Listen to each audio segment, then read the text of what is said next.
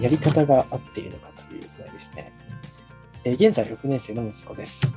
5年生の秋に八千代松陰に行きたいと言い出しチャレンジをしていますが、期間が短い中、必要なし勉強を習得できるのか不安です。えー個別指導の塾に算数だけお世話になっています。えースタシャフもやっています。えーこれまで1年からチャレンジや Z 会をやり、ある程度学習習慣はできていました。が、今はやり方が合っているのか疑問です。モチベーションはあるが、親が見ていないとサボります。ということですね。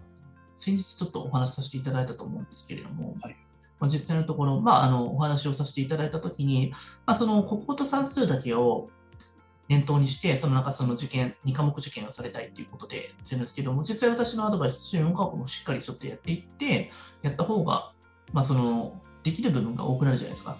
しかもなんか2科目受験って非常に結構難しかったりしますから、内容がね。いくらそう簡ですね。単とはいえ絞絞れば絞るほど、まあ、難易度というか上がってきますからね。うん、だからいろんな科目に触れていった方がストレスにはならないですね。2つだけとなると結構意外としんどくなるんですよね。うん確かに。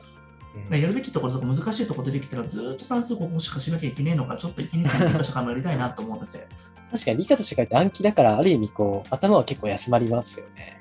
まあ、僕は結構なんかどちらかというと、まあその国語と算数が勉強で理科と社会は結構その辺の慣らしなのかなと思ってるので、休み時間とか娯楽に近いのかなと思ってますね。うん雑学がいろいろ仕入れられて結構楽しいですよね。そうですね。雑談もいっぱだからあいできますし。の唯一中学受験の娯楽とかその楽しさとかって、そこ理科社会の暗記のところなのかなとか思ったりするんで、なるほど式の部分とか。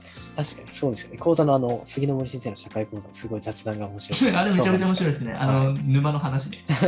前回の沼の話、すごい 面白かったですうね。ん、なんか関西地域のところなんか沼に入ったらもう抜けれないみたいな感じで、めちゃくちゃ大危ないから気をつけろ、行くなよみたいな感じで、なんか保護者みたいになんかめちゃめちゃ注意喚起して面白かったですけどそうで、すね。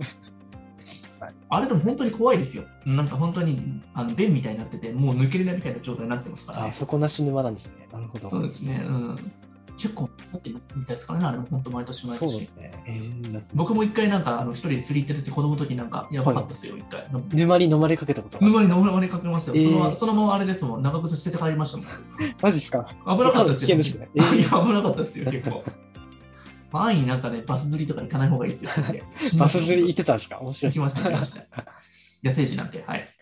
以前もあれですよね。あの、生徒さんを連れて釣りに行かれたことがあるということですね。あ、そうですね、はい。はい自然学習ですね。そういった動画も撮ってもいいかなと、正直そうですね。カブトムシを取りに行きたいですよね。今年も。はい。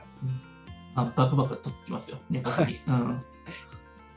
そうですね。あとは、まあ、今ややってるあり方が疑問ですっていうことなんですけど、1年生から、まあ、あの Z 会とかもやってたと思うんですけれども、はいまあ、あの合ってるかどうかっていうのは、本当になんかあの疑問を抱いてるってことは、多分やばいと思ってるってことですもんね、うん実際のところは。まあ、危機感を抱いていらっしゃるってうん。そのその危機感って何なのかって言ったら、今みたいな思考力的な問題やってなかったり、その問題だけをやってても、本当になんか受験に対応できるのかってところが多分、うん多分その、ここだけを押さえておかなきゃいけないってところの部分がしっかり明確になれば、この方はすごくあの真面目に取り組んで成績上がると思うので、ぜひね、あの多分うちの商品も多分受け取っていただいてると思うので、うんぎゅっとそこのところの裏技の算数やるだけでもだいぶ成績上がるかと思いますね。